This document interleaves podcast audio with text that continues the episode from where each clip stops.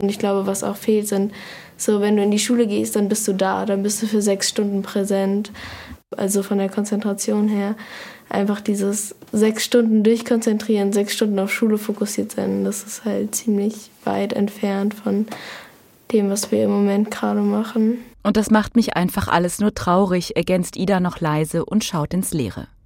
Die 14-Jährige mit den langen dunkelbraunen Haaren geht in Frankfurt auf die Musterschule und ist angestrengt. Vom Homeschooling, den vielen Arbeitsaufträgen, den immer müder werdenden Lehrern und davon, dass sie jeden Morgen vom Bett in den Online-Unterricht stolpert. Man merkt, dass man, wenn man aufsteht und sich erstmal an den Schreibtisch setzt, das sind ja zwei Meter, das sind zwei Schritte, die du machst.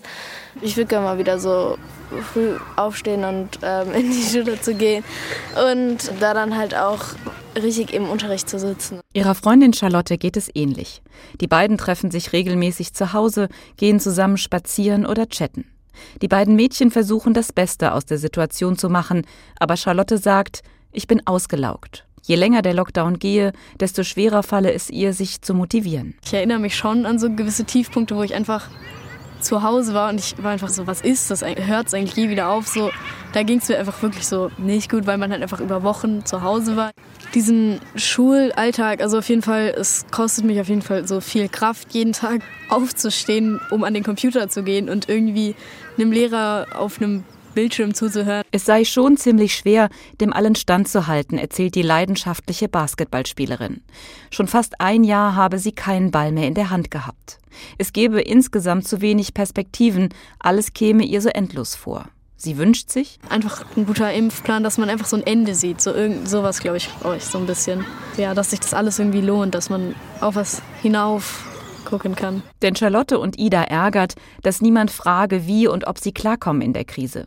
Das wünschen sie sich auch von den Lehrern.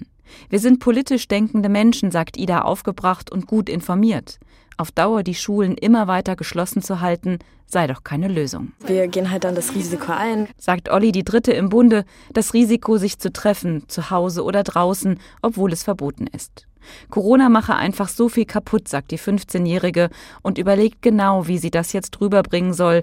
Das Gefühl, dass sich niemand für die junge Generation interessiert. Ich finde es einfach so traurig, weil ich bin 15 Jahre alt und da erwartet man natürlich mehr, so man möchte mehr Dinge erleben und das kann man einfach gerade nicht und ich habe echt Angst, dass ich das nicht immer erleben kann.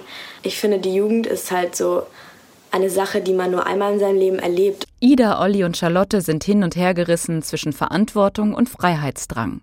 Sie sind mutig und sprechen aus, was viele nur denken. Ich finde es einfach eine Ausnahmesituation. Das ist extrem schwierig und alle Menschen verzichten gerade auf Sachen, die ihnen am meisten wichtig sind oder ähm, leiden gerade. Im Endeffekt ist es alles dasselbe.